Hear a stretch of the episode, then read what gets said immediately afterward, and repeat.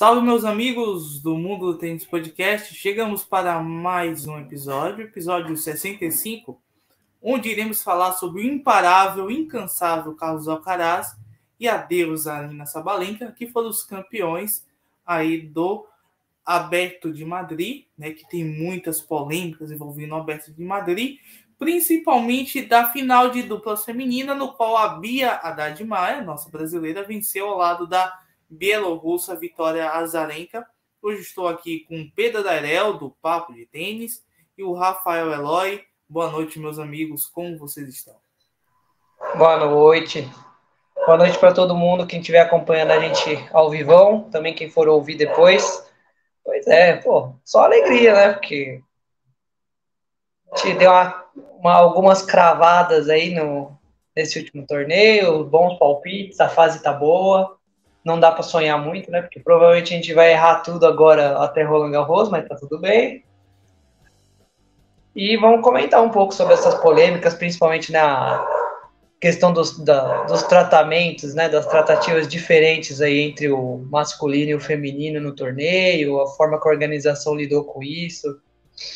Feliciano Lopes, né? Sendo hateado fortemente aí na, na internet.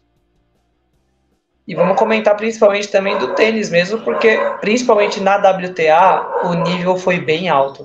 Foi muito legal, foi uma das melhores finais que a gente teve nos últimos anos de WTA 1000, com certeza. Nível muito, muito, muito bom, assim, nível de final de slam. Número 1 um e 2 do mundo jogando conforme o ranking. E o Alcaraz fez o que tinha que fazer, né? Pegou uma mamata, torneio aí com muito favorito fora, então acabou aproveitando a boa fase, já vinha embalado, mandou mais um caneco para dentro. Fala, seu Pedro Daniel. Vamos falar, sim, senhor. E vamos falar também dessa polêmica aí, né? Principalmente na premiação né, de duplas femininas, que gerou um tremendo quiprocó. Houve também declaração da Daniela Ranturrova, né? Hoje em dia, ex número 4 do mundo, hoje em dia comentarista na Amazon Prime, né, sobre o Alcaraz. E, tanto, e sim, eu vou falar o oposto aqui do, do Eloy, falar da brilhante campanha de Jan, Jan Lennart Struff, né? Quem diria que sairia, sairia de lucky loser até uma final e jogando um tênis muito bom, ganhando de Tsitsipas, ganhando de, de, de, de Karatsev e não tendo medo de cara feia, né? Sabe qual é o mais interessante desses torneios que a gente observa todos os dias? É assim, o quanto os favoritos, eles se mostram favoritos. Porque o Alcaraz, ele desde a primeira rodada, ele, no caso na segunda, né? Ele, opa, sou o grande favorito. Sou o cara que vai ganhar esse torneio.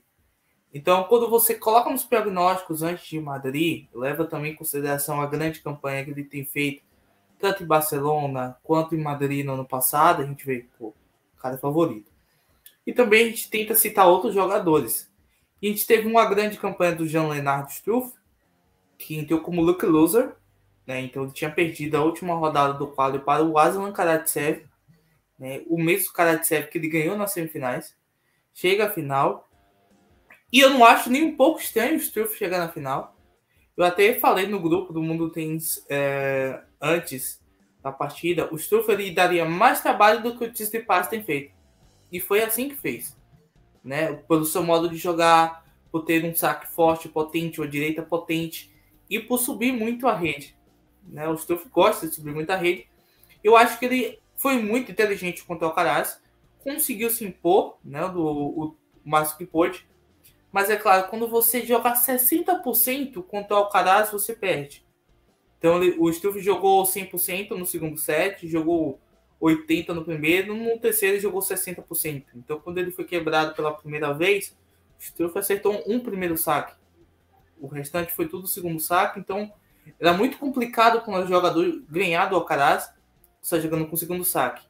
E o Alcaraz ele leva mais uma vez um título importante, Agora ele chega em Roma, se ele chegar na terceira rodada, ele já passa o Djokovic e, e vai entrar em Roland Garros como o cabeça de chave número um, que seria brilhante, né, para o Alcaraz chegar em Roland Garros como o número um do mundo.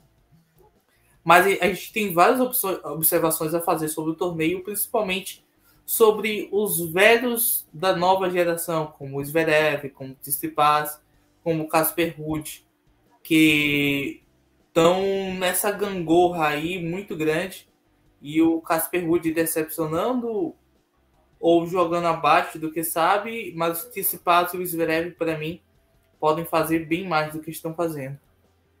Posso só pegar um gancho aqui? Falar também de outras grandes campanhas. O próprio Karatsev, que você falou, fez uma senhora campanha chegando a semi, né? Mais uma grande campanha do Karatsev depois de um tempo sumido. A campanha do Chorich, né? Que tem, que tem Cincinnati para defender esse ano, né? Chegando a semis também contra o Alcaraz, né? E também uma eu não vou chamar de, de decepção do Tsitsipas, né? Porque o Tsitsipas pegou um struff iluminado, né? E é aquela história, né? Eu prefiro mais ver o mérito de quem ganhou do que realmente encontrar um buraco no jogo do, do Tsitsipas. Para mim, o grande flop do momento é o Casper Ruud, tá? É, é aquilo que a gente cansa de falar, a péssima decisão que ele teve de jogar amistoso caça-níquel no final do ano passado com o Nadal, né? Olha o que tá dando na temporada para ele hoje em dia, né? Tá mal demais fisicamente, né? Não consegue jogar o melhor nível dele, tá longe, né, de estar tá no nível que ele apresentou no ano passado. Tá ruim mesmo a fase pro Rudy.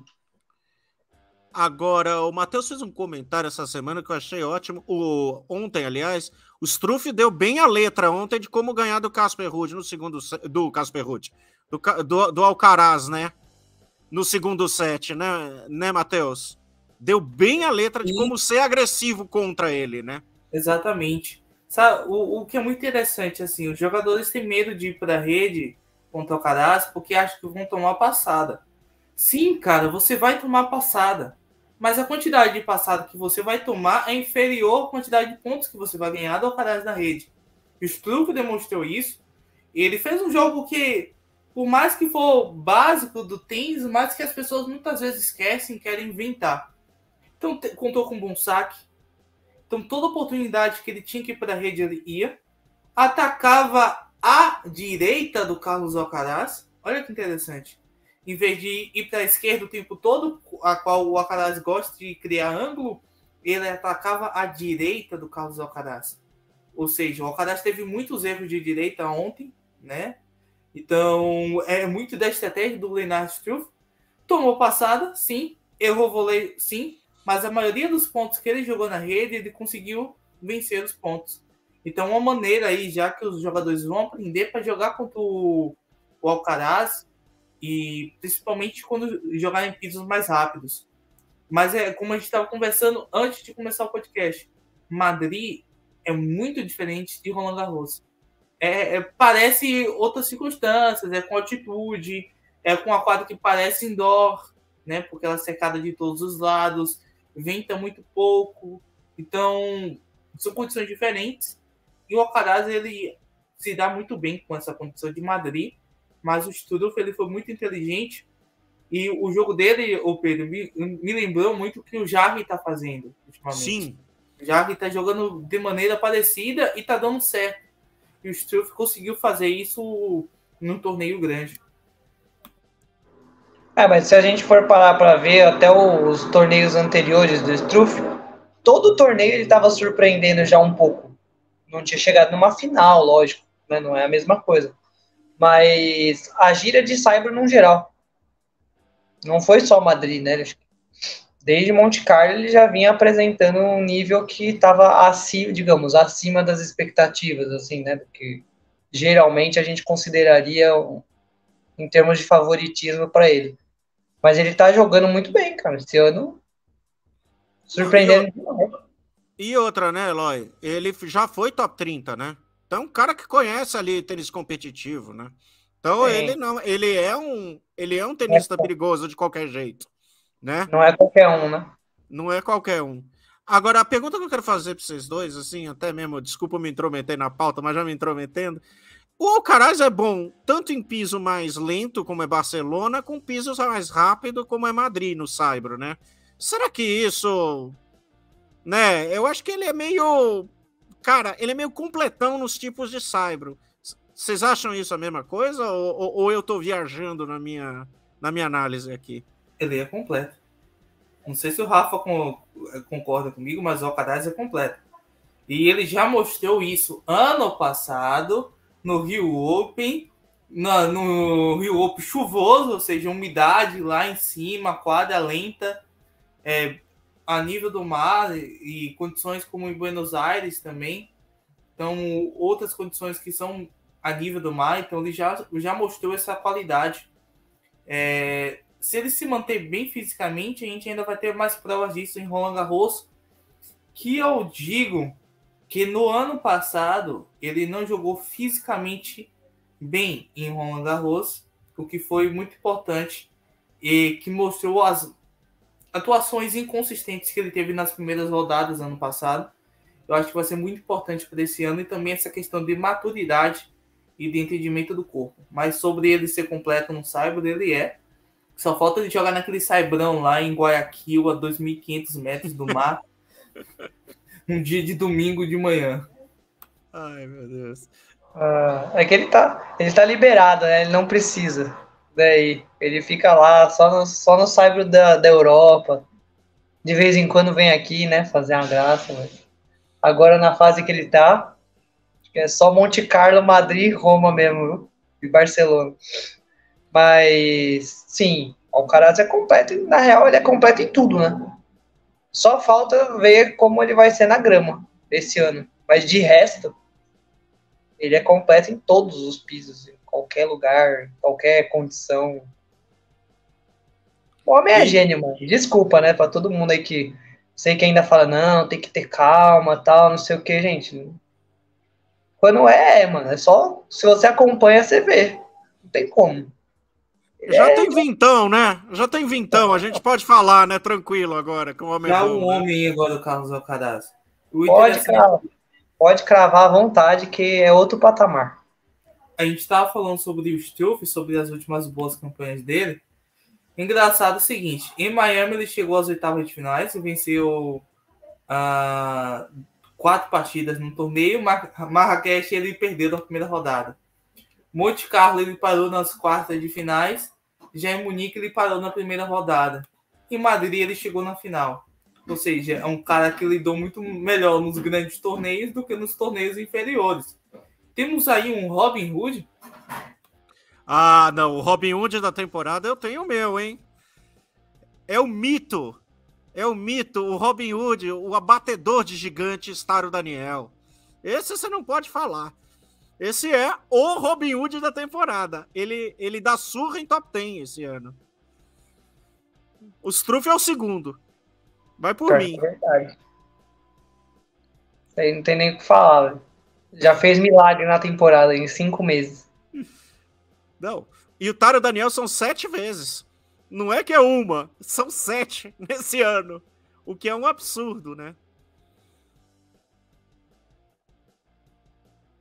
É isso. Então, é, numerem para vocês os destaques de Madrid entre jogadores da ATP e a grande decepção e dissertem sobre isso. Vamos lá, vamos trocar uma ideia sobre não, talvez aí decepções e surpresas. Vamos lá.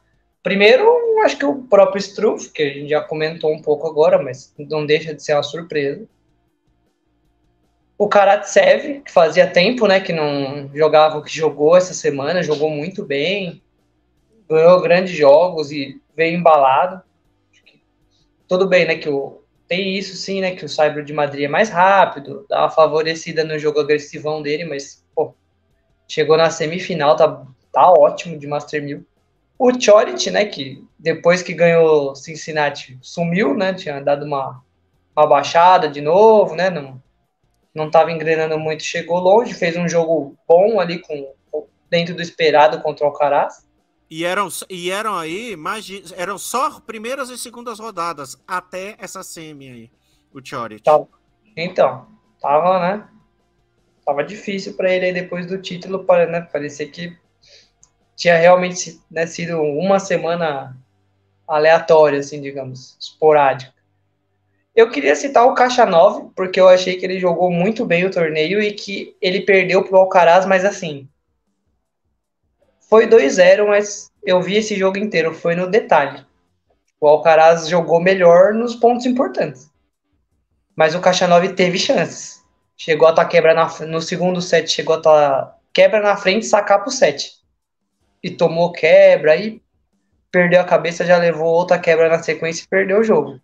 Mas tá jogando bem o russo. Não à toa foi campeão né, de duplas no mesmo torneio. E né, se alguém quiser comentar a respeito agora já de, algum desses, dá um, dá um toque, porque senão eu já vou direto nas decepções, assim, que na verdade só, né, só tem duas, mas vamos lá. Mas, Rafa, é o que eu, te, eu, eu, acho que você cobriu todas as, as boas surpresas, né? Rachanov, Choret, Karatsev, Struff, né? É, é, sei lá quem mais eu posso falar que me surpreendeu um pouco. O Zapata Miralles que eu acho que fez alguns jogos, fez, fez os primeiros jogos deles foram bem interessantes, né? Assim, para quem viu, né? Mas tirando assim, é, eu acho que tá por aí, não tem muito do, do, que fugir desse plantel aí, não. De surpresa. Acho que não. Aí, entrando mais no, nas decepções, talvez. É que assim, eu vou citar, lógico, os, talvez medalhões assim, mas eu vi muita gente lá no Twitter, por exemplo, falando que não considerou uma, uma zebra.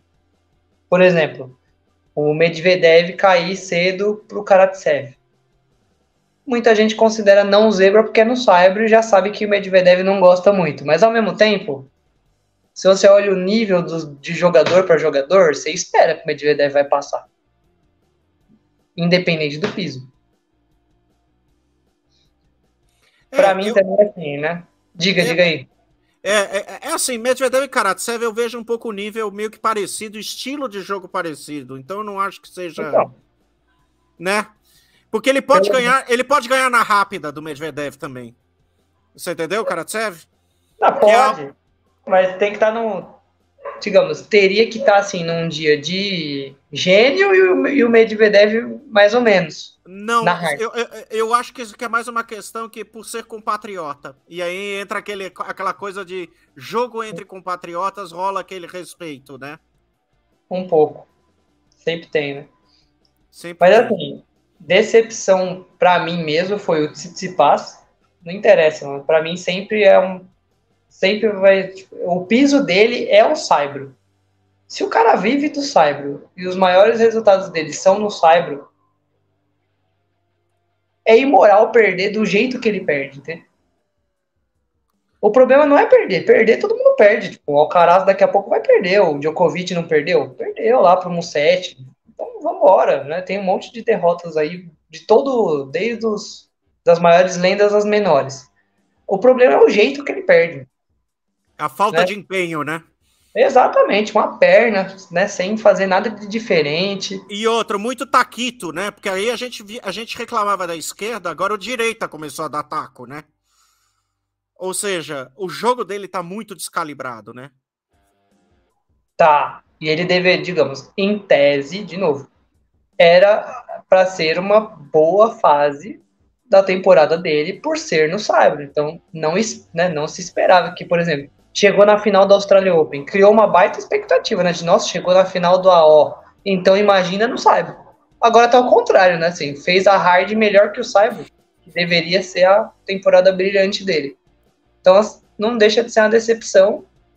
E eu não sei, né, até que ponto, né, também se querem colocar, mas assim, não achei que o Zverev foi uma decepção. Mas eu colocaria também pelo jeito que perdeu, porque tudo bem que foi o Alcaraz e o Alcaraz estava num dia muito bom, mas tomar um e dois, ele não é jogador de, de desse, dessa disparidade assim pro, pro Alcaraz. Mas Posso fazer uma também... mini crítica ao Alcaraz? Lógico. Ele jogou meia bomba, tá?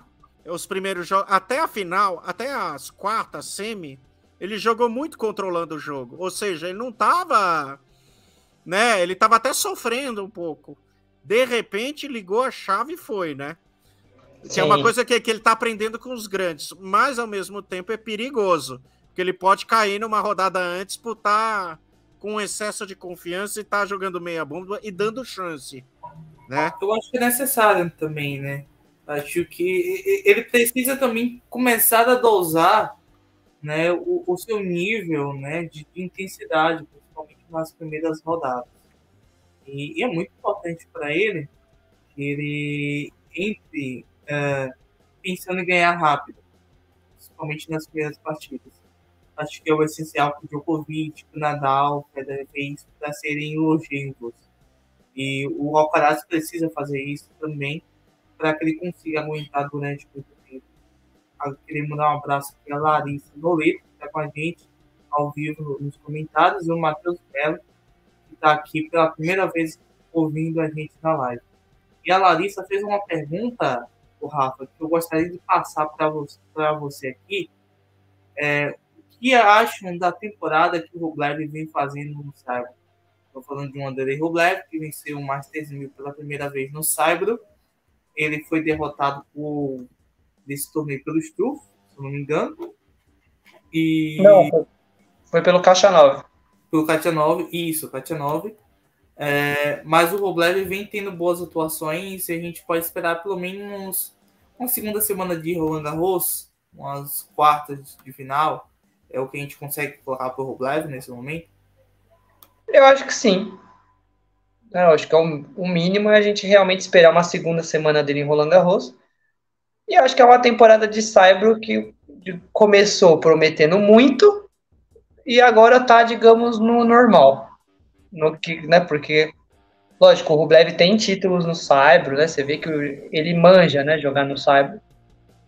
Até porque acho que durante muitos anos ele teve um treinador espanhol, né? Ele ainda tem, o Fernando Vicente. Então, tanto que ele fala, né, ele fala espanhol e tudo, né, o Rublev. Então, o, o, o, o Rachanov também. Com certeza ele deve, digamos, né, ter toda uma toda uma escola ali, né, no, no Cyber. Ele, ele entende do jogo no Cyber. Mas, ao mesmo tempo, eu ainda acho que o jogo dele encaixa melhor em pisos mais rápidos, porque ele joga muito agressivo. Principalmente a direita dele anda mais na hard, o saque dele anda mais. Então, ele...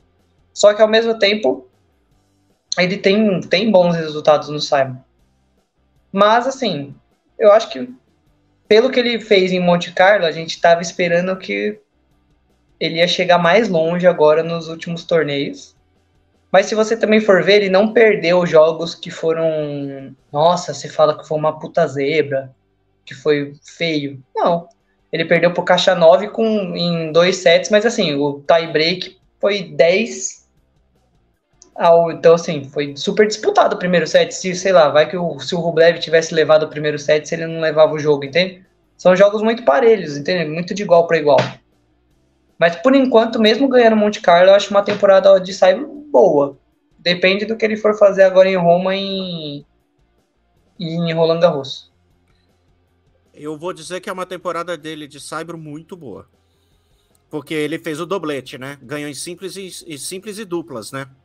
A gente não pode esquecer o, o, o resultado das duplas dele e do Rachanov, cara. Porque, cara, isso diz muito do Rublev na evolução no piso aonde ele pode ganhar mais pontos fáceis, tá? Do que ganhar na hard. Que na hard ele tem um compatriota que joga muito, que é o que é, que é o Medvedev, e ele tem um Djokovic em alto nível, né? Que quando o Djoko joga na hard em, em alto nível, é muito difícil chegar junto, né? Exceto talvez o Alcaraz, né? Um Rachanov, assim, que sempre mora numa semi ali, né?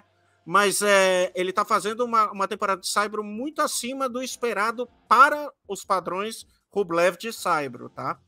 Então, e outra, ele ganhou no Saibro, que é na altura de Paris e na velocidade de Paris, que é Monte Carlo. Vamos botar isso na cabeça também. Então, é importante a gente começar a pensar nisso.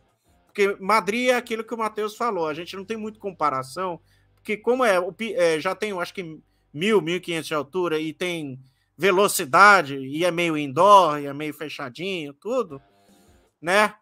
Não vale muito a gente falar do Rublev ali, né? Mas eu acho que agora em Roma ele tem chance de ir muito bem. E palpitão aqui, já vou até jogar aqui. Eu acho que faz semi em Roland Garros, hein? Ele é um candidatíssimo a semi de Roland Garros.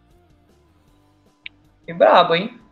E, gente, só fazendo não, uma, um adendo aqui, né? Que a gente esqueceu aí.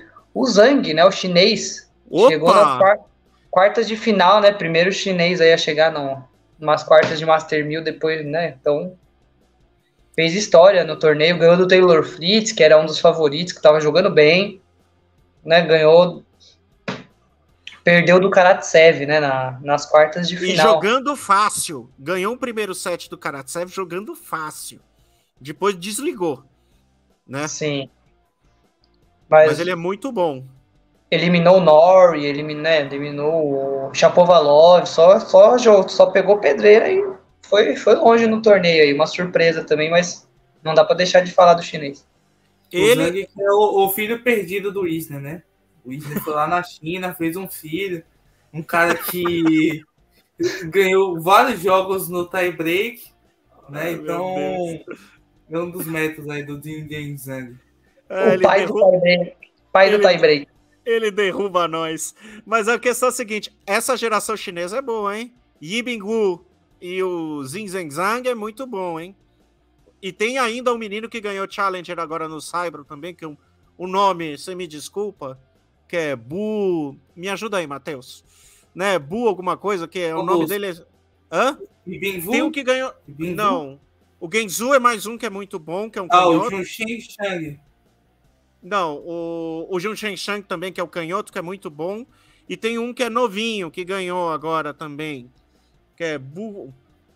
Buku também, sei lá, alguma coisa assim do gênero. Desculpa, tá? Se eu estiver errando o nome dele, obviamente. Né? Pergunta. Não, mas esse moleque também é muito bom. Então, é, a gente tem que prestar, começar a prestar no masculino atenção nos chineses. Que eles estão começando a repetir o sucesso do feminino. Que é meio que uma invasão. De repente a gente vai ver uns 5 ou 6 ali, morando no top 100. Boa. E, né? Não, o Matheus Melo colocou aqui também né, no comentário que adora o Rublev, mas que muitas vezes ele perde para ele mesmo. E realmente, né? Acho que ainda a questão do Rublev é mais mental do que qualquer outra coisa, né? Porque jogo todo mundo fala que ele tem. O Federer há anos, né? Falou que o Rublev era, na opinião dele, né, um favoritos assim para deslanchar, né, para arrebentar no circuito. E realmente você vê né, que às vezes ele ainda se perde nos jogos, né, ele fica muito nervoso, muito estressado que alguma coisa não tá dando certo. E ainda falta recurso, digamos assim, né, para sair da mesmice nessas horas.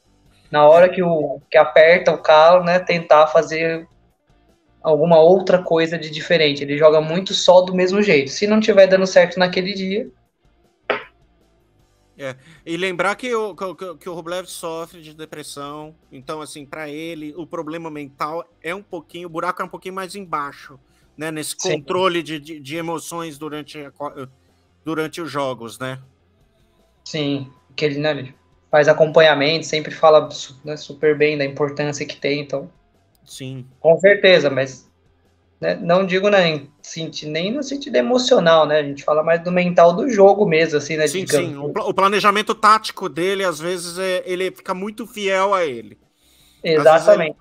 Ele, ele, não tem a variação do Struff que, por exemplo, ir para a rede. Entendeu? É, dá um, dá um slice, né? Dá, né, dá uma, um, sei lá, duas curtas, Dar um balão, né? Ganhar um pouco é. de fôlego, né? Para poder bater na bola com mais tranquilidade. É só paulada.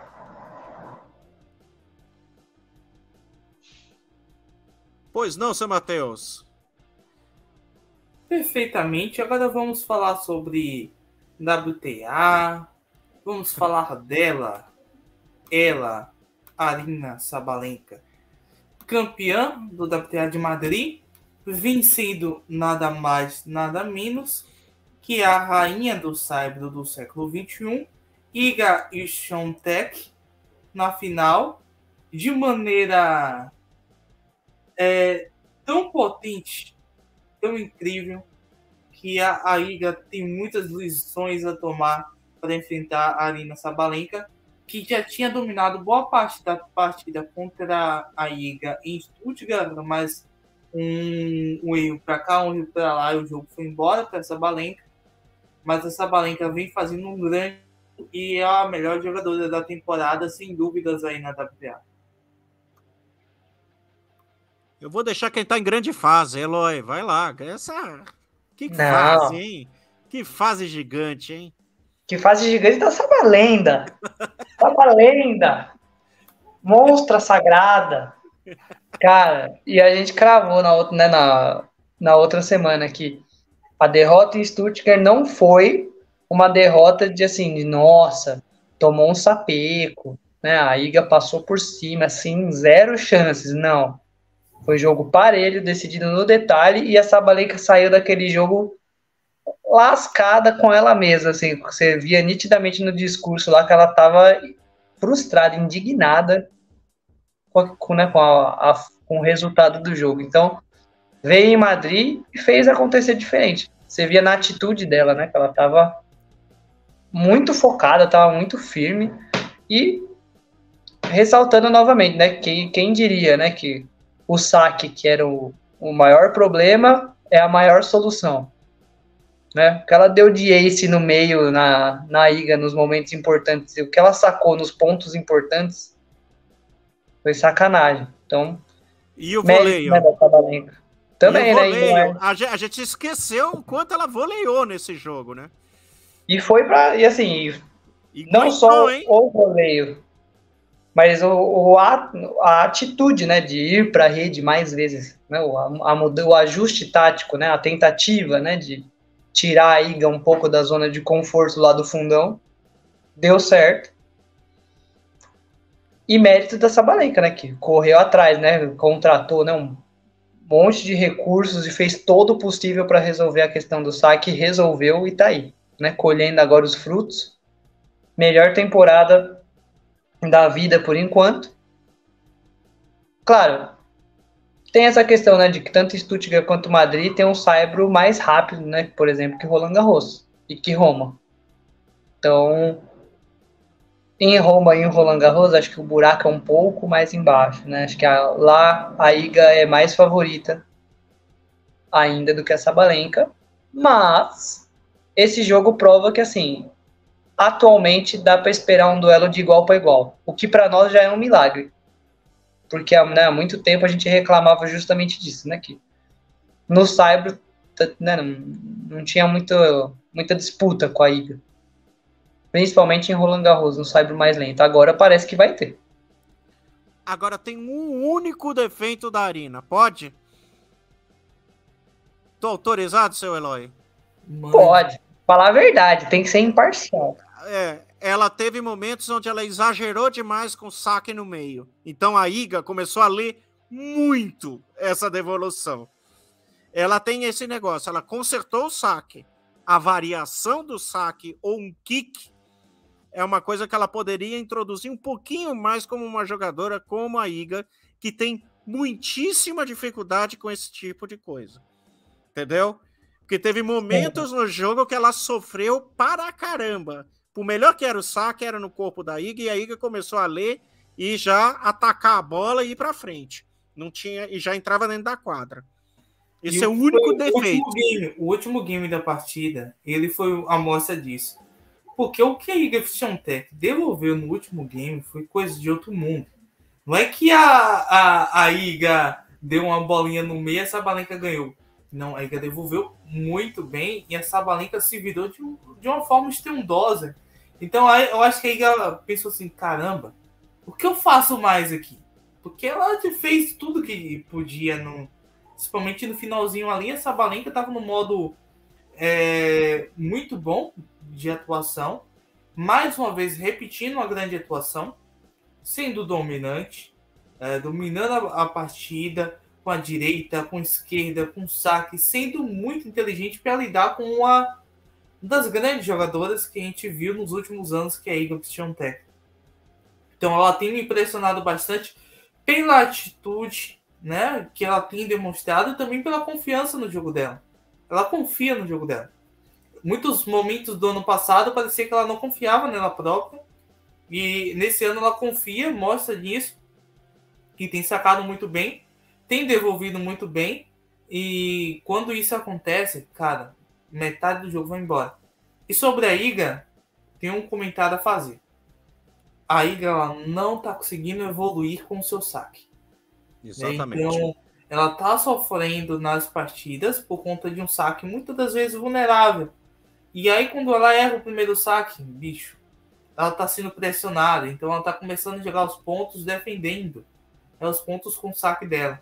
Então, a Iga que tem muitos talentos, nesse momento, não tá tendo bom saque.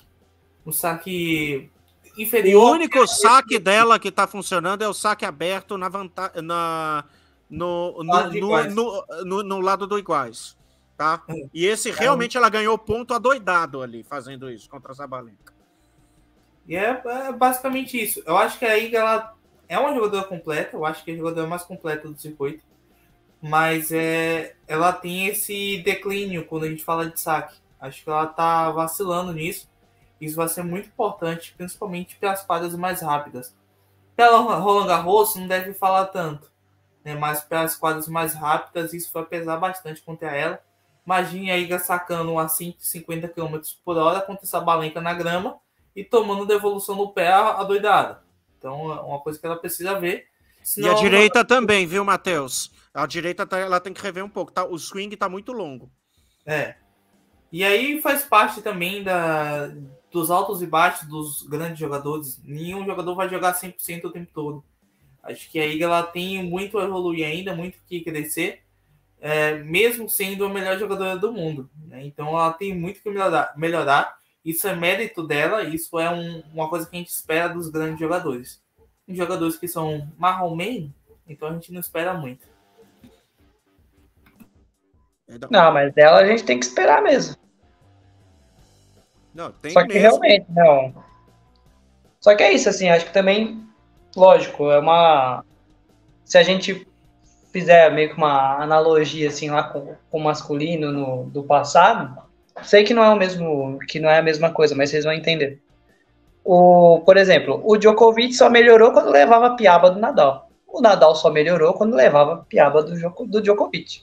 O Federer só melhorou porque levava a piaba do Nadal. A Iga só vai, só vai melhorar quando ela perder de alguém.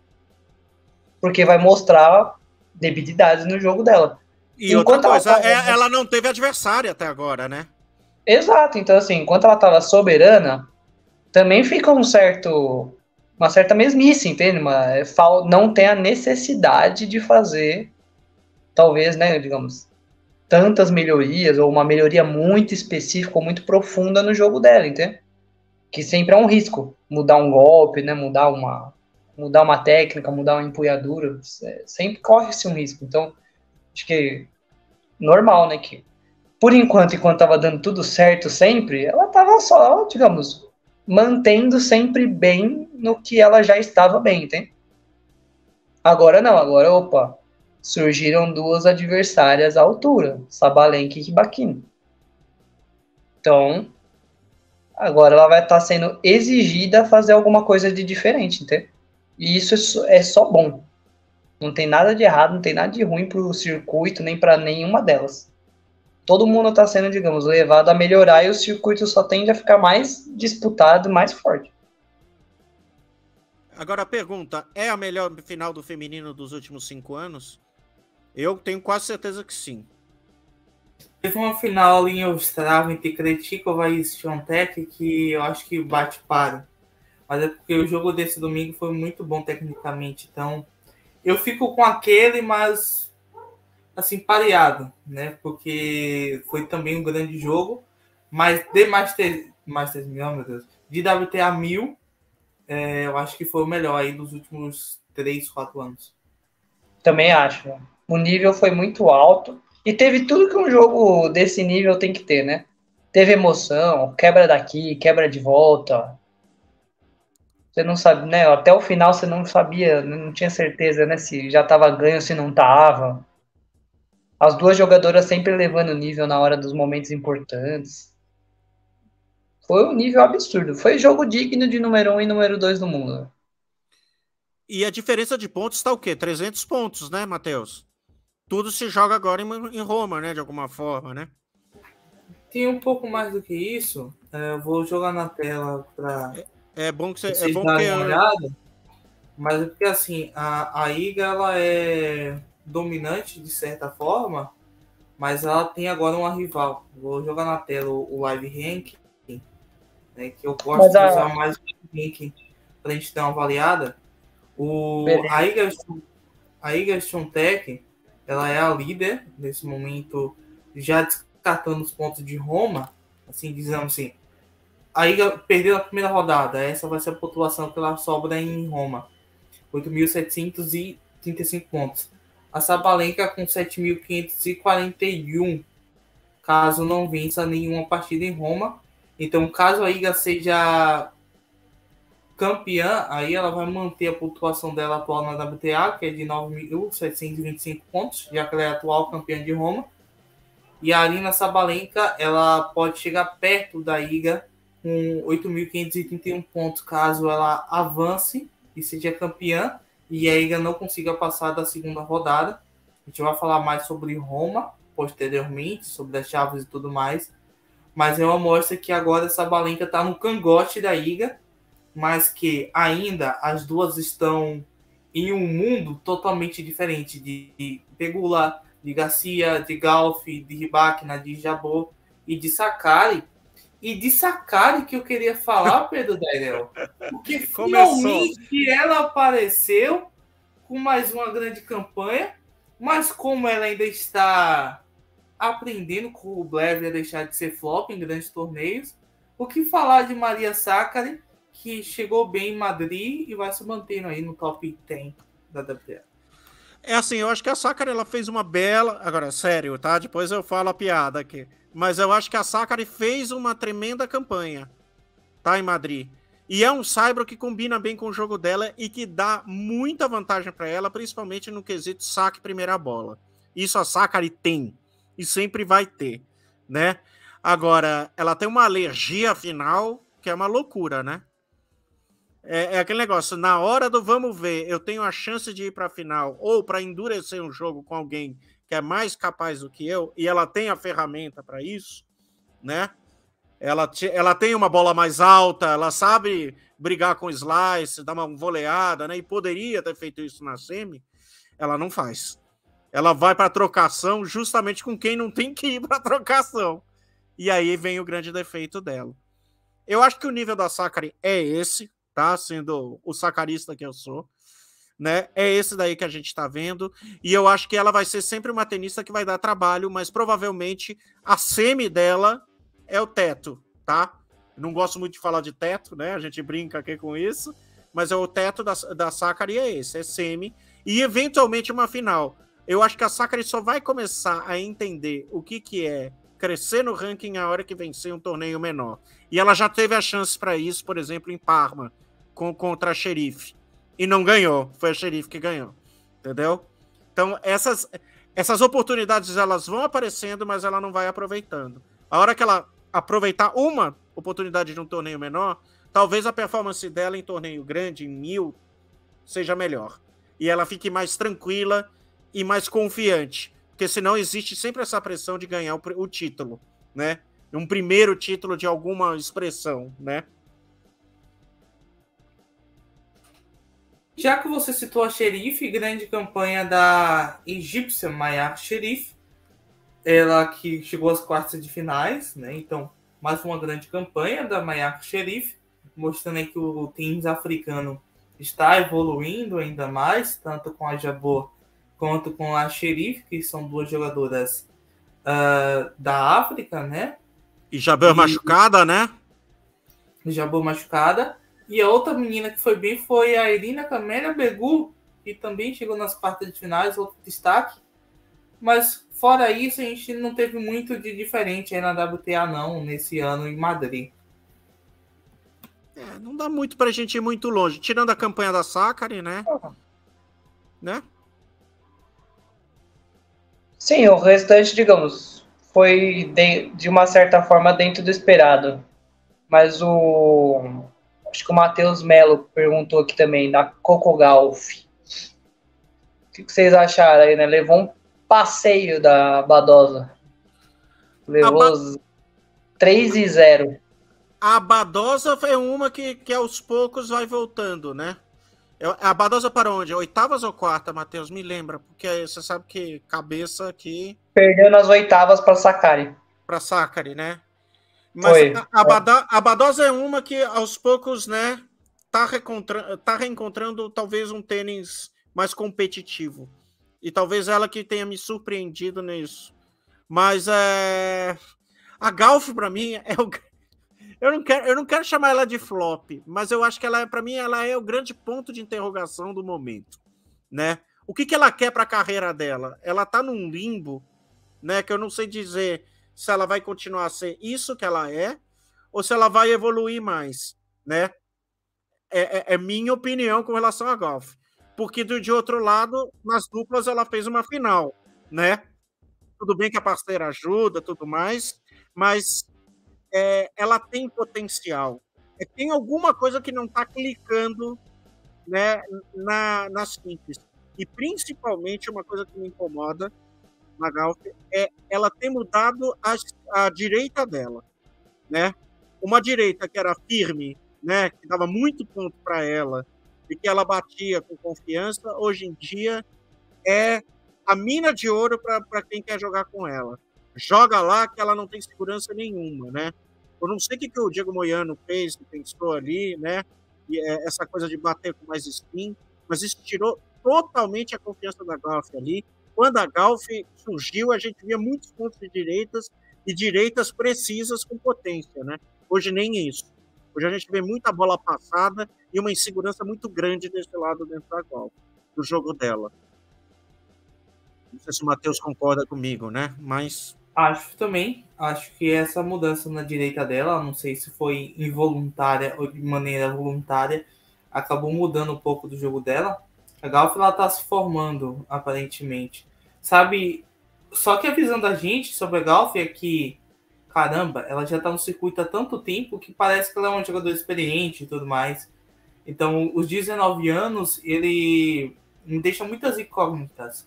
Porque o corpo dela vai se formar como mulher, provavelmente nos próximos dois, três anos agora. E aí a gente tem que saber até onde o nível físico e técnico vai acompanhar essa evolução de idade da golfe.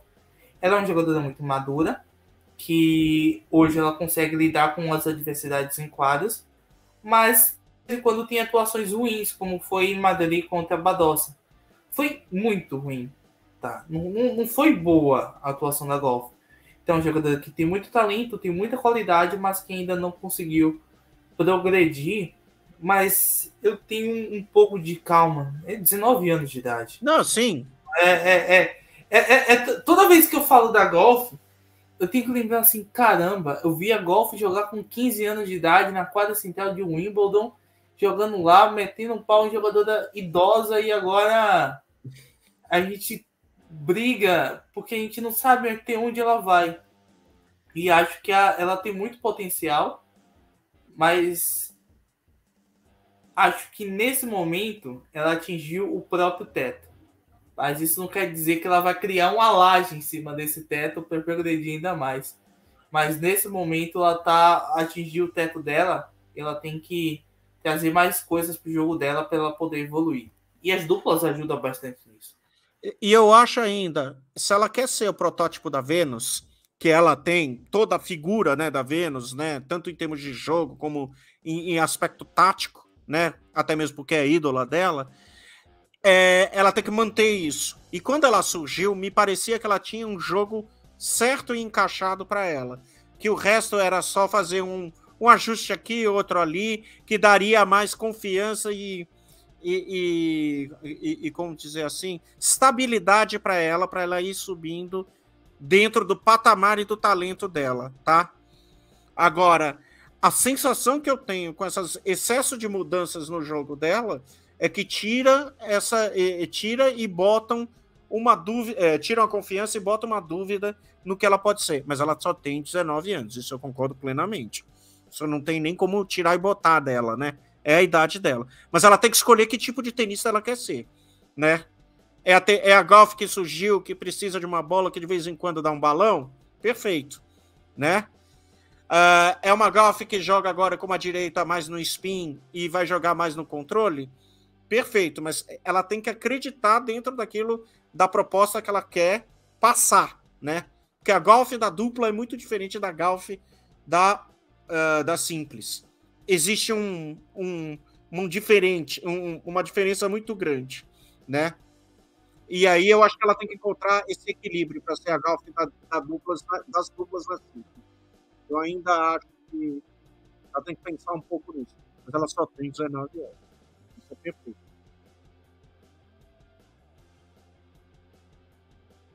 Não, mas tá certo mesmo. É, isso mesmo. Quem não é mais menina e que voltou a ser campeã é Vitória Azarenka, que foi campeã de duplas ao lado de nada menos, nada mais que Beatriz Haddad Maia, campeãs de maneira incrível em Madrid, vencendo Pérgola e Coco Golf. Dominaram a partida, foram superiores às americanas. O segundo set foi mais difícil do que o necessário, porque a, a dupla da brasileira com a bielorrussa dominou a partida. Mas fizeram também uma grande campanha e, e elas vão jogar junto ainda em Roma, em, em Roland Garros mas elas mostram que elas estão muito fortes aí. Eu só vou citar só os adversários que elas venceram nesse torneio. Primeira rodada venceram Chus e Kravchik no match break. Fortíssimo. Que é muito forte, cabeça de chave 3. Aí nas oitavas, McNally e Kalinskaya desistiram. Mas nas quartas, elas venceram Badosa e Matek Santos. Aliás, que, que dupla, hein? Que dupla carisma, hein? É, são, são, as melhores comemorações dos vídeos de Instagram, hein, Matheus? Carisma, Sim. puro carisma, hein? Matecão é demais, rapaz. Vai, segue, desculpa. Na semifinal, eles venceram Taylor Townsend e Leila Fernandes. E na final, Pégola e Golf, né? Como que a gente pode ver esse título aí da Azarenque e Beatriz Haddad Maia elas que vão jogar juntas em Roma e em Roland Garros, as expectativas para mais dois torneios delas juntas e o que a Bia pode aprender com as Arenca enquanto elas estão jogando juntas. Manda, Eloy. Não, essa pergunta é boa. Mas é difícil também, porque assim, aprender com as Arenca, que também não é, digamos assim, né, a, a mãe do slice, né? A mãe da versatilidade, né? Que digamos que é o, talvez o que a Bia, que a gente vem batendo mais na tecla, assim, né? Da, pra Bia poder desenvolver. Mas, pô, a Zarenka, número, já foi no, né? Número um, já ganhou, já ganhou slam, é, é, querendo ou não, tá num outro degrau, né? Na, na prateleira do tênis, então que a Bia pode aprender principalmente, acho que em termos de experiência, de como lidar, né, com certos tipos de situações, como jogar né, na diversidade, talvez, como principalmente nessa parte mais mental e mais tática do jogo, talvez a Zareika possa passar uma experiência para ela, uma diferença nesse sentido, entende? Uma outra visão, uma outra perspectiva. Perfeito. Eu acho que é o seguinte, eu acho que a Zarenka, eu vou discortar um pouquinho de você com relação à variação da Azarenka. A Azarenka, ela tem um negócio que a Bia não tem, que é controle do ponto. Ela sabe usar as armas que ela tem e controlar o ponto como poucas fizeram no circuito nesses últimos 10 anos. É uma pessoa que soube controlar muito bem tenistas potentes, inclusive potentes, aliás, como a Sharapova, como a como a própria das irmãs Williams, né? Ela soube usar isso e usar a potência dela e a, a habilidade dela em controlar pontos e variar, né? Alçar e aumentar e controlar aquele ponto para encontrar a melhor bola para atacar, que eu acho que a Bia vai aprender muito com a Zarenka. Mas eu tenho uma teoria dessa dupla que eu acho que é a melhor, eh, que é que não é só minha, né? É uma teoria de muita gente. A Bia joga solta, sabendo que ela tem uma parceira que é de uma qualidade espetacular atrás. Então ela sabe que ela não precisa ficar preocupada com o erro dela. Tem alguém que segura o rojão junto com ela. Porque a Bia é, era ela que carregava o piano. Agora ela não precisa carregar o piano. O piano hoje está dividido e o piano é tocado a quatro mãos, entendeu? Então esse é o lado muito bom da dupla de Arenca. E outra, um outro título que a gente esquece da, da, da Zarenka, a Zarenka foi campeã olímpica de duplas mistas, tá? Em Londres, 2012. Ela e o Max Mirny ganharam do, da, do, uh, do, do, do, Andy Murray e da Laura Robson, tá? Um jogaço. E a Zarenka foi quem definiu a partida, né? Num dia mais ou menos no mínimo. Então, a Azarenka, ela dentro da dupla, ela é muito importante pelo controle mental, pela vontade e pela segurança que ela passa como jogadora excelente que ela é. E aí essa coisa de não ter o piano para carregar ajuda muito a Bia, né? E eu acho que é isso que ela tem que aprender na, na né? Essa coisa que ela não precisa carregar o piano. Ela precisa jogar tênis e controlar o ponto ao ponto de saber quando usar as melhores armas dela. Isso a Zarinka tem de sobra e pode ensinar para ela. Acho que esse toque de experiência diferente ao lado dela pode ajudar ela também a ganhar. A Bia estava precisando vencer partidas. Estava precisando finalizar. Ela estava querendo ganhar antes de ganhar. Ela até falou isso, sobre isso, mas a Bia não estava conseguindo ganhar partidas de maneira tranquila. Então, eu acho que ganhar é importante, mas aprender com a Zarenka, o que a Zarenka faz né, dentro da quadra, como ela se porta mental, mentalmente, como ela mostra para o adversário. Então, isso é coisa de gente grande e que a Bia ela aprende bastante com a, a Zarenka. Então, eu estou muito interessado em como a gente vai ver a Bia para Roma Acho que é uma chave muito difícil para a Bia, mas muito difícil mesmo, né? Mas que é uma oportunidade para ela mostrar. E eu queria muito ver a Bia contra essa Balenca numa, numas oitavas de finais aí.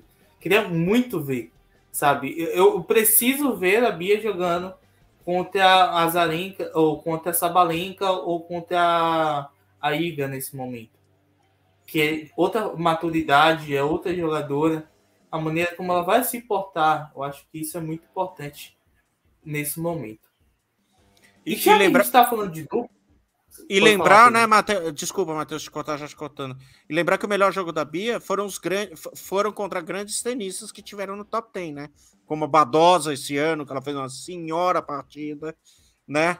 Eu acho que foi Dubai, não. Ou foi Abu Dhabi? Eu não mudou dos dois né? Ela fez partidas boas contra a própria Ribaquina. Então, assim, ela precisa enfrentar essa turma para ela sempre estar tá jogando no nível acima dela, Bia, né? Para ela ganhar mais casca, né, nesse ponto. É isso. Já que a gente está falando sobre polêmica e falando sobre duplas femininas, a direção de Madrid achou que era legal cortar as entrevistas das quatro finalistas, que são, olha só, Coco Golf, top 10, Jéssica Pégola, top 10, Beatriz Haddad Maia, top 15, Vitória Zarenka, ex número 1 do mundo. Então, eu queria que vocês falassem um pouco aí sobre a inteligência de Feliciano Lopes e sua turma em tentar boicotar aí a, a, as meninas na final de duplas femininas é, e como vocês veem essa diferença de tratamento que os jogadores tanto falam aí nos bastidores é, sobre o ATP e o WTA de Madrid. Né? Eu tenho uma opinião que eu irei falar depois de vocês aí, mas é a fala de vocês. Esse assunto vai ser polêmico mesmo e é difícil porque assim, ao mesmo tempo é surreal que pelo 2023 ainda exista a capacidade de fazer uma cagada dessa. Negócio tão simples, né, de resolver, cara.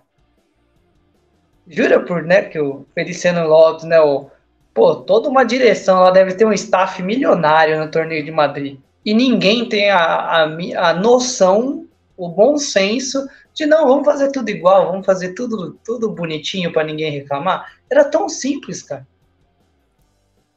o que não dá para entender é isso, o que, que complica, né? Por que, que se complica? E parece, né, lógico, aí pode entrar um monte de, digamos, de especulações, que aí eu já não, não tenho muito como digamos, a gente não tem muito como cravar algumas coisas, mas ah, vi muita gente falando que, putz, deram o bolo menor lá para Sabalenka por causa da questão da guerra, que ela é bielorrussa. Aí, e, e deram o bolo maior porque o Alcaraz é do país onde estava sendo o torneio. De qualquer forma, tá errado. Entende? É, é, tem, um, tem, tem, um, tem um pequeno detalhe na, na cerimônia da, das duplas femininas que escapam, né? Que escapa aí. Azarenka é presidente atual do, do sindicato das jogadoras de tênis, né? Assim e, também como a... é, e também é bielorrussa. E é também bielorrussa. E tem um outro detalhe. Ela, e, aliás, ela que mais é crítica da situação atual e que tem, poderia ter mais coisas a dizer e a agradecer e a falar, né? Como mensagem. E a vice dela, sabe quem é? Jéssica Pégola. E ela estava ali também. Então, para mim, existe um, um, ponto político na história toda. Isso não sou eu que estou falando, tá? Isso a própria Pam Shriver, que, é, que foi ex-top 10 de duplas, né, nos anos 70, uma senhora jogadora de tênis, hoje em dia comentando na, na, no Tennis Channel, deu, esse palpi, eh, deu essa, essa informação. Provavelmente, numa hora onde precisa, né, é, desacirrar os ânimos e ter uma mensagem positiva, e que, por acaso, essa mensagem positiva viria de uma das envolvidas lá, que é bielorrussa, presidente do sindicato das, das, das jogadoras, e que mais faz uh, propaganda e tem um podcast sensacional sobre saúde mental, que é a Azarenka, e que poderia falar sobre o assunto tranquilamente, né? Passando uma mensagem positiva, e seria excelente uma bielorrussa fazer isso, né? Ponto. Esse é o lado esse é o lado político da questão que eu acho que aí pegou entre Feliciano e, e, e, e seus e seus aspones, tá? Outra coisa que eu não gostei pessoalmente, é que aí entra também um pouquinho de polêmica, a própria Daniela Ranturova, eslovaca, que foi número 4 do mundo, né? Que aliás treinou na Espanha, treinou em Madrid, né? Que isso é um pequeno detalhe, e hoje em dia é louco, ela é host na Amazon Prime, né? ela também foi muito criticada por falar de favorecimento aos tenistas locais no próprio torneio de Madrid, que foi a questão do Alcaraz, né? E ela foi achincalhada na internet por conta disso, né? Quando, na verdade, quando ela disse na própria uh, coletiva dela que ela falou, é que ela achava estranho que tivesse todo esse tratamento, né, para o Alcaraz, quando, quando, quando, quando poderiam dar um tratamento igual para todo mundo e que aí, né, não ficaria uma coisa tão uh, bairrista, né? Que é, porque número um é um torneio que é financiado pe pe pe pelo Jon Tiriak, que é dono da, do banco que patrocina Madrid, que é o Mútua, né? E que é romeno, né? Não tem nada com Espanha. Uh, outra, o fato de ter um Alcaraz que também ele não se incomodaria com isso, né? Com esse, com, com, esse fator. E, e outra, é importante a gente ter uh, um tratamento igual para todo mundo, tá? E eu acho importante que mensagens estilo da Sabalenka, que por mais partidária que ela seja, né, do, do presidente do país dela, o que for, que seja igual, entendeu? E que, e que, e que ela possa se expressar, assim como a própria Iga, quando se envolveu com política, expressou e se expressou de maneira, de maneira confusa, né? nebulosa, vamos dizer assim. Né? Então, é, eu entendo muito o que a Rantorova falou. E eu entendo muito o que, o, o, o, que a Pam Shriver falou. Então, a gente tem que parar e pensar nisso. E, estranhamente, foram problemas de organização nos torneios femininos. Tanto que no masculino, né? Eles foram meramente bairristas pelo fato de o Alcaraz estar lá na final. Esse é meu lado de polêmica com isso, tá? Eu não sei qual vai ser a do, do Matheus, mas eu boto o pé no peito nisso, né? Que eu acho que foi equivocadíssimo e um, perderam uma chance de fazer o bem, né? Eu acho o seguinte, eu acho que foi um boicote, não foi um erro. Não foi um erro. Porque até no ITF 15K, lá na Bolívia, tem cerimônia de premiação para os jogadores que eles dão entrevista ou falam mesmo agradecendo ao público. Não seria no WTA de Madrid que teria um erro, o apressar para receber o Alcaraz, que jogaria uma hora e meia depois. Então, foi boicote mesmo.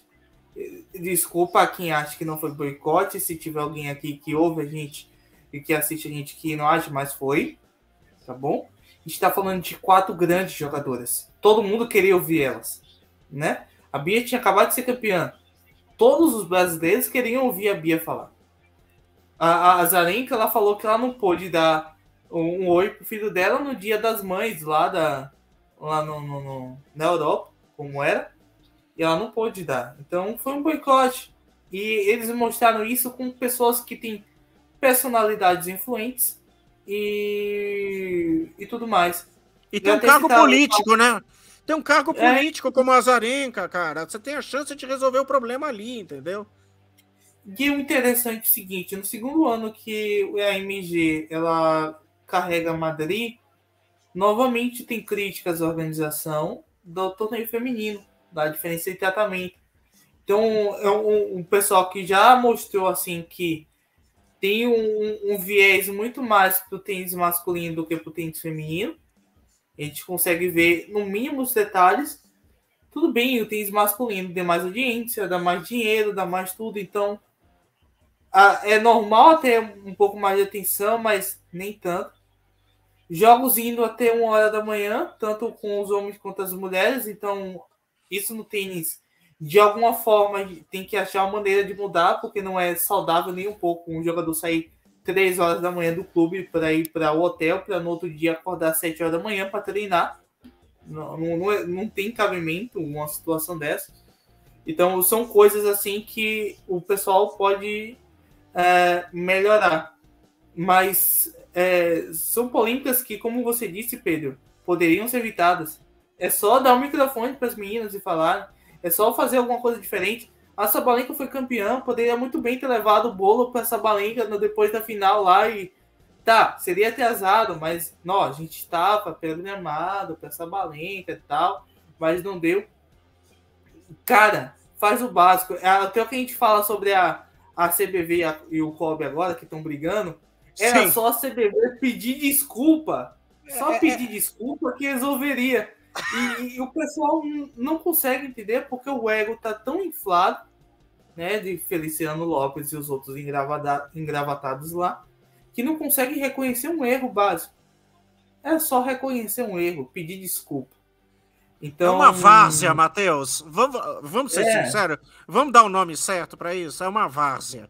Tanto da CBV com Kobe, quanto do Feliciano e organização e Mutua Bank. Dê o nome que você quiser para aqui aquilo é uma várzea.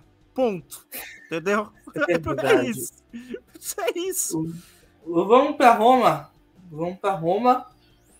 Porque a gente já está falando da so nossa felicidade aí sobre a Beatriz de Maia, campeã, top 10 em duplas, top 15 em simples, a primeira brasileira a fazer isso na história do tênis. Claro, porque na época da Maria Esther não tinha ranking, então a mulher que ganhou 500 grandes lãs de alguma forma. Talvez estivesse lá, se tivesse ranking. Mas a Bia não perde mérito em momento nenhum em relação a isso. É uma grande jogadora. Então, quando a gente assim fala, a Bia não jogou tão bem, não é porque a gente tá pegando no pé da Bia, mas porque a gente acredita e sabe do potencial dela. Né? Então, um pouco dessa, desse momento da Bia. Mas bora falar de Roma. Chave na tela para todos que estão ouvindo aí, tem a possibilidade, Pedro Darel e Rafael Eloy, de ter novamente um Alcaraz contra Djokovic em Roma. Né? A gente comentou sobre aí a, a supremacia de Djokovic e Nadal em Roma, né? Desde 2005, se não me engano, que ou Nadal ou Djokovic vão para a final de Roma, ou seja, é um negócio bizarro, né? Uma supremacia absurda. E a gente tem o Djokovic que pode enfrentar o Alcaraz na final esse ano. Djokovic aí com a chavinha acessível, com nomes conhecidos, mas ao mesmo tempo que são totalmente é, fregueses dele, como o próprio Dimitrov, que está aí na chave. Como que a gente pode avaliar os favoritos e um duelo contra o Alcaraz? Como seria? Pai Eloy. Ah, seria palio duríssimo, pô. Esse torneio, como a gente até comentou também na outra semana, tem uma tendência, eu acredito de verdade nisso, do Djokovic jogar bem mais sério por conta do recorde né, que ele e o Nadal têm nesse torneio de tantas finais consecutivas. Então, caso né, o homem avance, esse jogo Djokovic Alcaraz seria assim prévia de Roland Garros com ingredientes especiais em vários sentidos. Seria o jogo. Mas tem que ver se os, digamos, se os dois vão chegar lá também, né? E tem Porque que ver não se é... o Velovic ajuda também, né? É, então. Mas. Tem essa, né? Isso aí. Você tá ligado que dá-se um jeito, né? Ele se tem um Nadal... guru. Ele tem um ah, guru ali, né? Nem precisa do guru, pô, mas pô, se o Nadal jogou com o pé anestesiado e ganhou o Roland Garros, o Djokovic dá um jeito para ganhar o torneio de for também. Sim, então, sim. assim, é, lógico, eu acho que ele não vai, ele não arriscaria nada, porque na verdade o foco mesmo, mesmo, mesmo é Roland Garros. Mas como o Matheus até comentou em outro momento, que a, a chave não é das mais difíceis, né? E ele defende, né, o, o título, tem, tem essa questão do Alcaraz, tem uma questão mental, que digamos assim, se ele ganha do Alcaraz nessa final, a bola do Alcaraz diminui bastante para Roland Garros.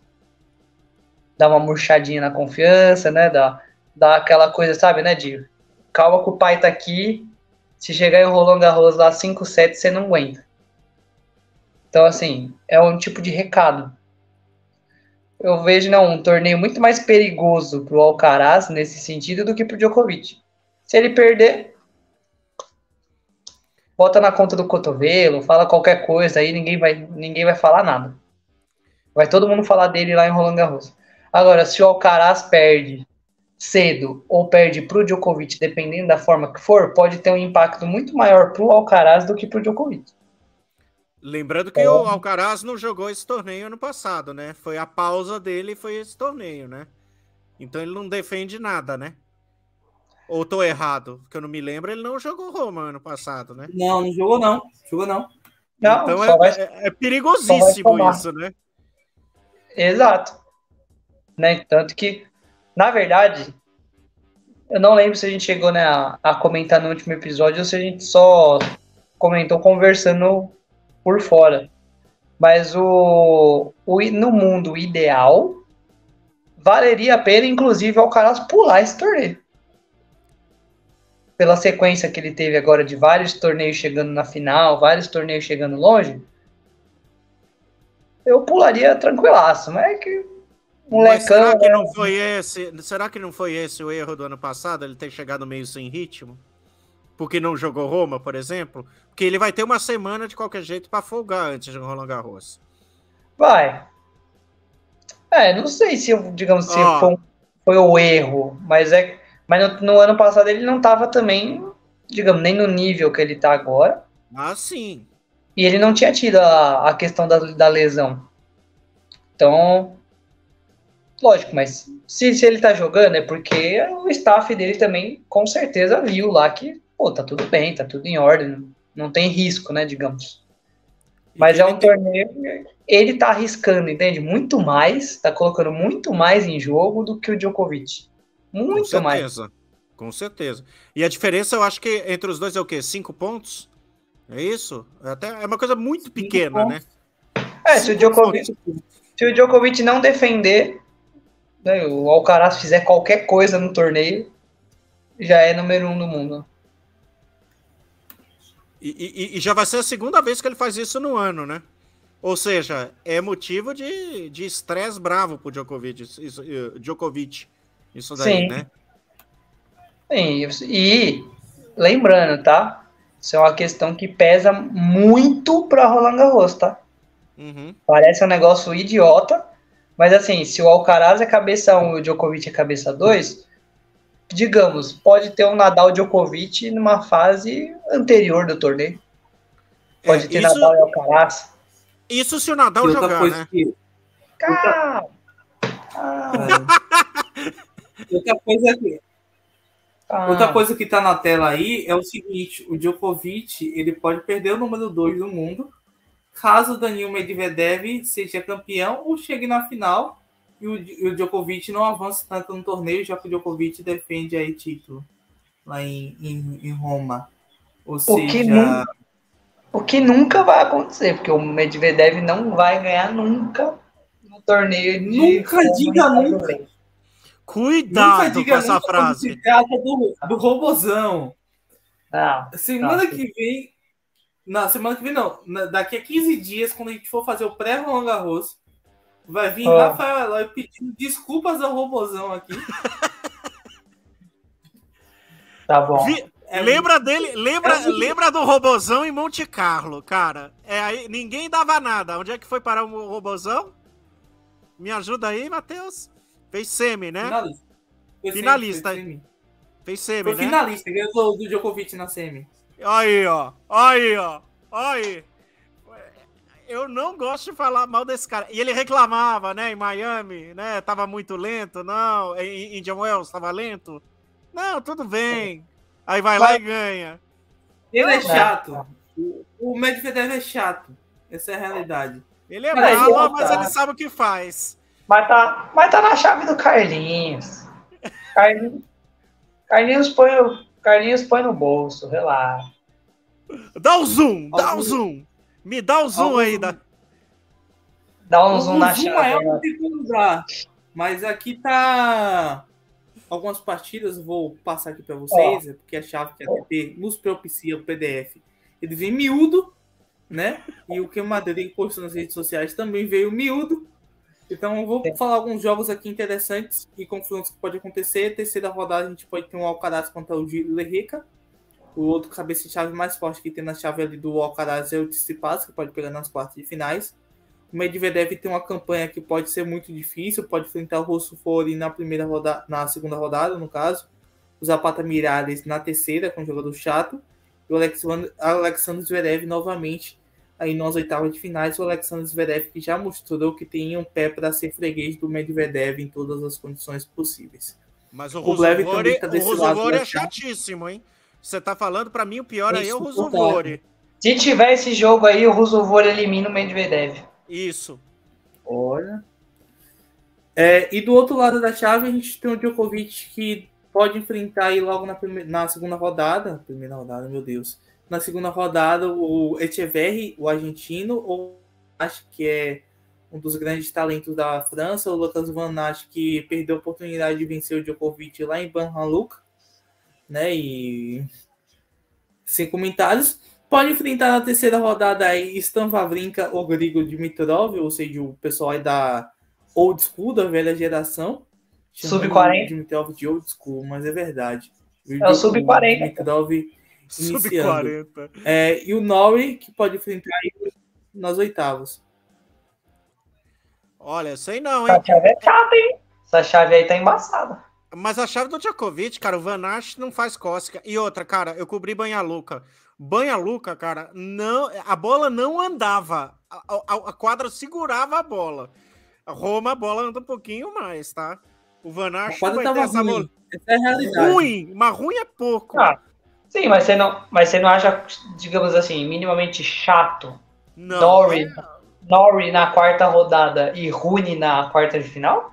Com certeza, mas eu tô falando dessa segunda rodada aí do Djokovic. Ah, ah, é? O Echeverri não, vai, não vai dar cócega nem o Vanache.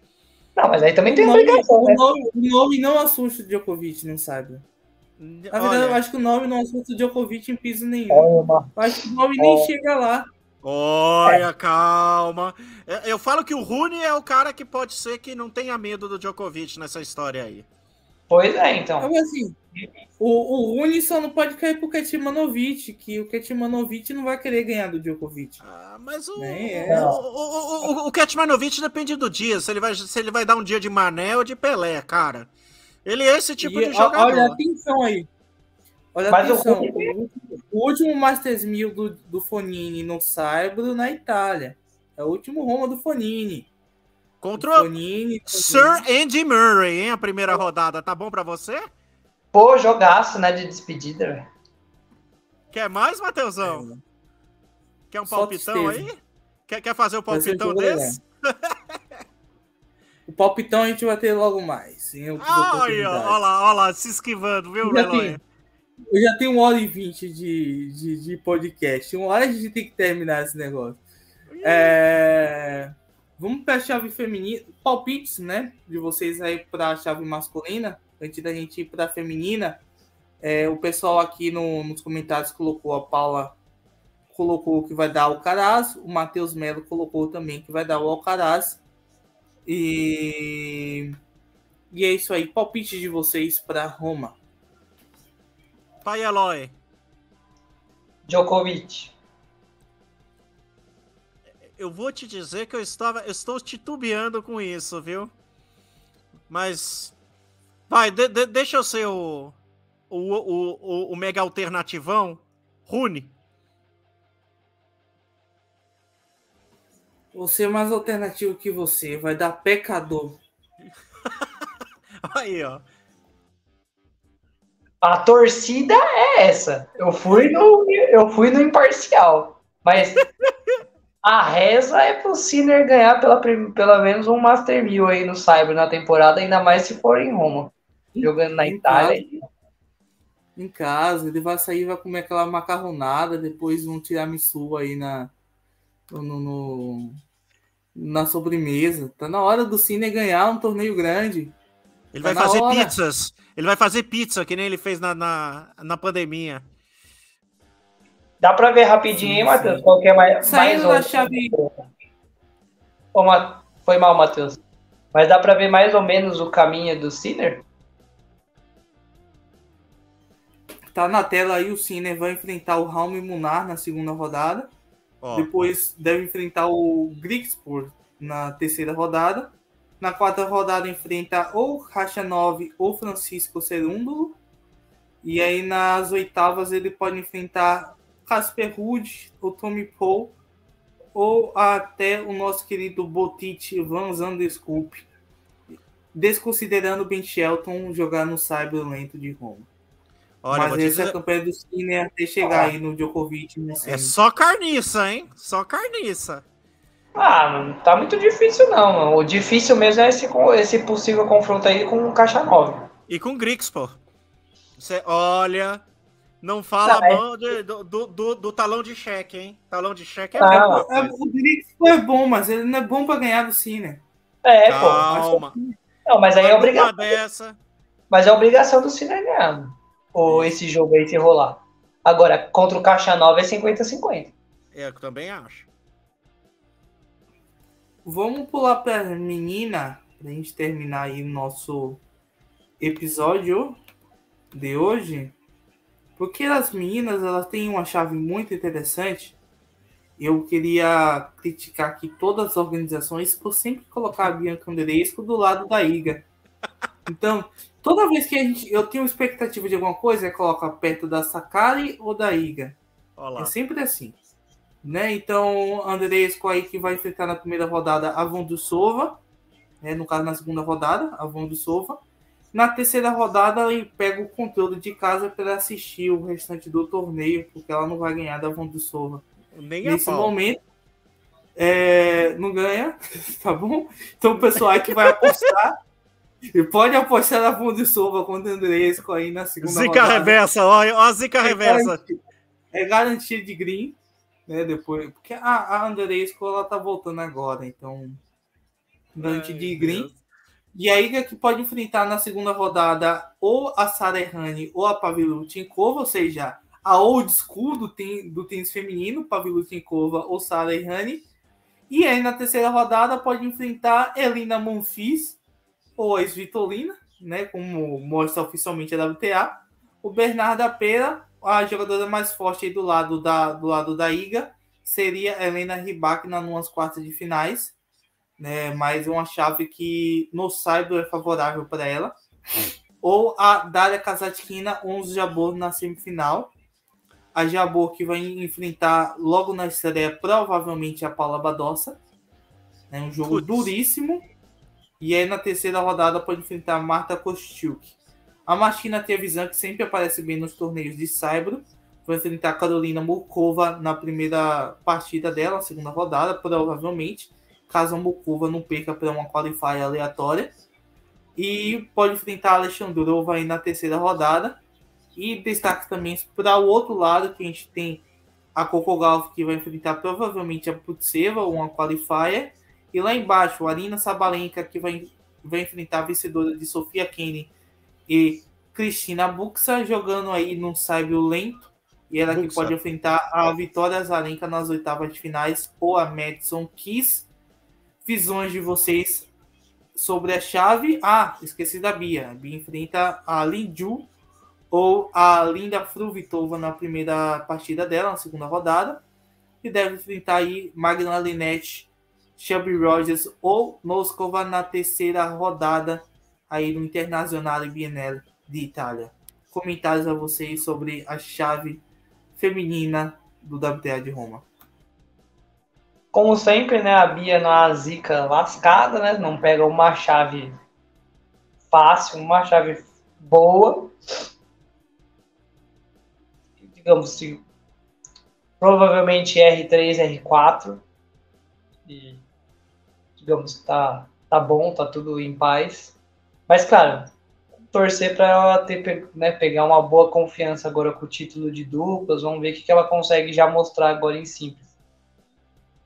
Mas a chave né, da Iga, você comentou né, que tem a Andresca do mesmo lado, mas tá difícil, assim, né? Essa chave também não é das mais fáceis, não. Né? Mas, de novo, por ser um Cyber já mais lento, mais lento que Madrid, eu ainda acho que ela é favorita e que ela vai vir provavelmente mordida por conta da derrota para Sabalenka no último torneio. Então, ainda acho que a Iga é favorita. Vamos lá. Posso para checar? Tô autorizada para checar? Vai é... falar só vai falar que a vai ganhar. Não. Nossa amiga, nossa amiga Bia vai chegar às quartas. Chave acessível, tá? Eu achei que a chave ia ser um pouquinho mais pancada. Tá? Vai por mim. Outra, Saba. Oh. Sabalenka aí. Saibro muito lento para ela. Acho que ali é Iga mesmo. Eu acho muito difícil não sair do, que é a Iga ali. Né? E é por isso Também que eu já digo que. E, e, como já é mais Roland Garros, essa Saibro, por isso que eu digo que a Iga é continua sendo a minha favorita, tá? Nessa sequência agora. Tá? Agora, surpresa do torneio vai ser difícil, hein? Mas eu acho que, a, a, cara, se a Bia jogar direitinho e como a gente sabe que a Zarenka vai pegar umas oitavas também, acho que é possível, tá? E, e uma puxando a outra nas duplas, por que não? Né? Ah, pode ser. É, é, um palpitão aqui. Meu receio é mais a Linette na terceira rodada chato. Mas só que eu acho a... que a, a, a, a, Bia tem mais jogo que a Linette nesse ponto. Tá. Ter é. A Noscova também. Tem tá? muito mais. E só outra. É um chato. E a Garcia, caso aconteça. Se bem Mas que a, Garcia tá numa fase. Tá numa... A Garcia tá que nem o. Como é que é lá? O América de Minas, né? É, é, é lanterninha do campeonato. Ela tá difícil, cara. Ela tá difícil. Agora, a, a questão é o seguinte. É... Magdalinete Linda Noscova, ela tem tênis para isso, a Bia. E é bom que a Noscova ela vai para trocação. Coisa que a Bia adora. E num saibro lento? Por que não? Eu, é, é, eu acho que umas quartas é bem provável. Agora, contra quem dentro da chave é que eu não sei, tá? Esse é o, o drama da questão. Né? E pode ser sim em duplas que a Bia chegue a um outro ótimo resultado, tá? Muito capaz. Eu vou nem falar da, da Luísa, porque eu acho que a Luísa aí ainda é adaptação com, com a Dabrowski. E eu acho que ali é mais para Wimbledon. Conversa delas é piso rápido. Não é nem mais aí, né? Esse piso de Roland Garros, Saibro, tudo mais, não é com as duas. Não, provavelmente não. Tá? Mas vamos ver de verdade como que a Bia, digamos, né? Se a, já né, o que, que ela consegue demonstrar de mudança, assim, né? Digamos. Sim. Principalmente nessa parte mais da confiança mesmo. Talvez pese a questão de ter vencido aí o último torneio.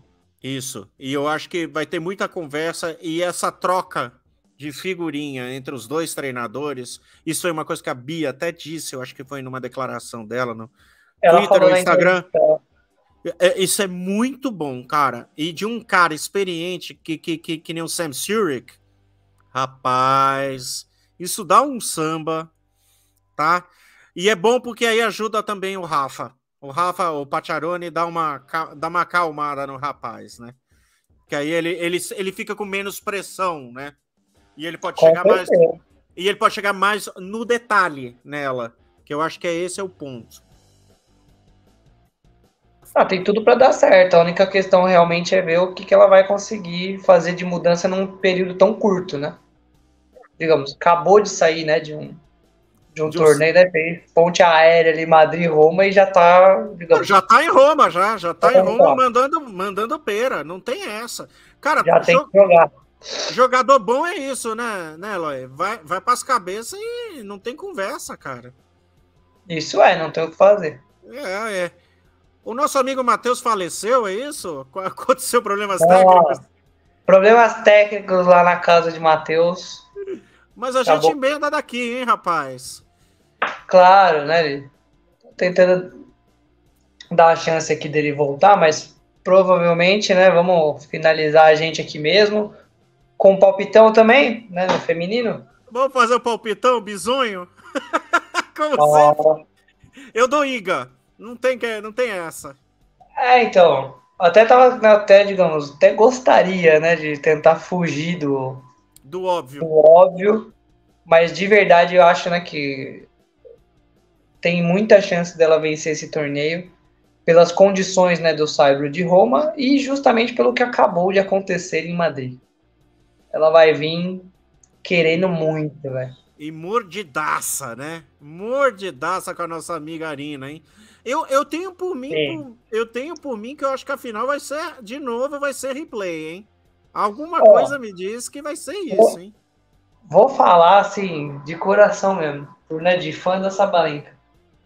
Ela em Roma é difícil demais dela ir bem, porque ela já falou isso várias vezes. E é verdade, é só você, é só você ver pelo Instagram dela. Roma é a cidade favorita dela no mundo inteiro. Xiii. Chega lá, velho. Instagram tá bombando, só passeio, só almoço, só rolezinho. Você acha?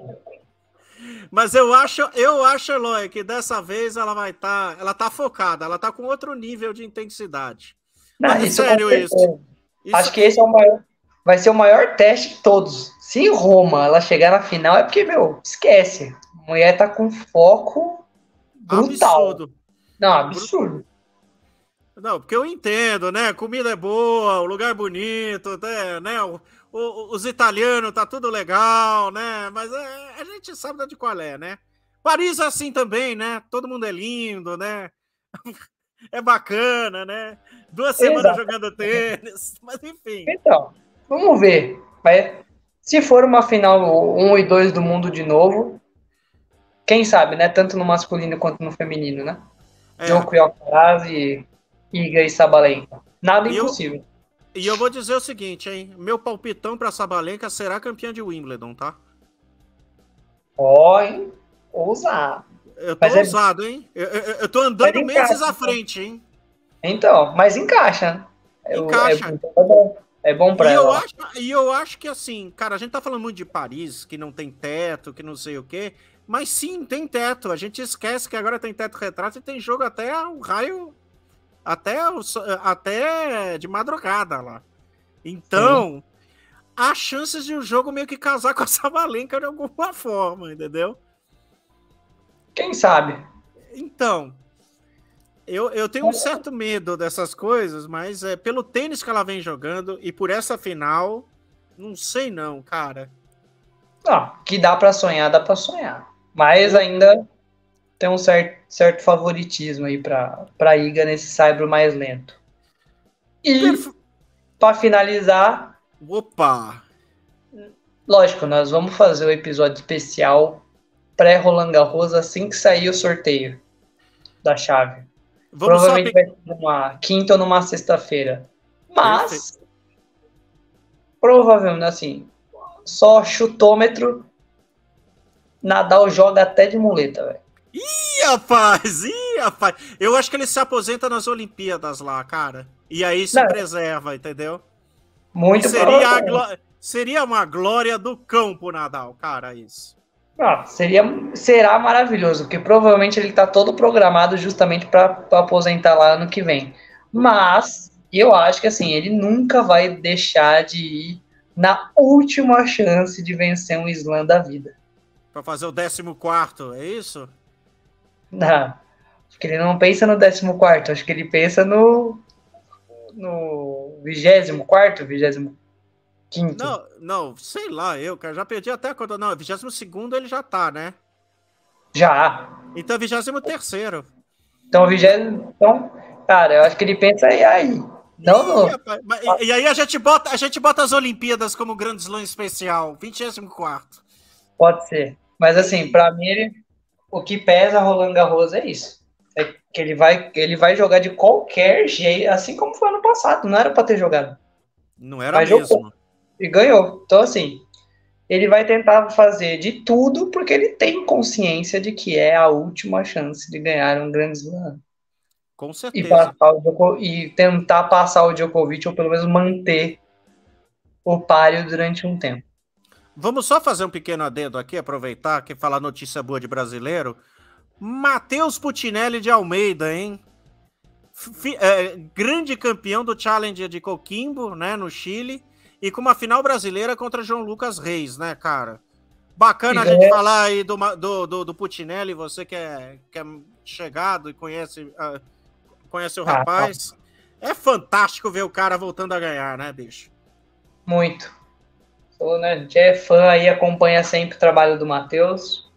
É craque, bom demais mesmo ver ele sem lesão, podendo jogar de novo, né, alto nível aí, tranquilo, em paz.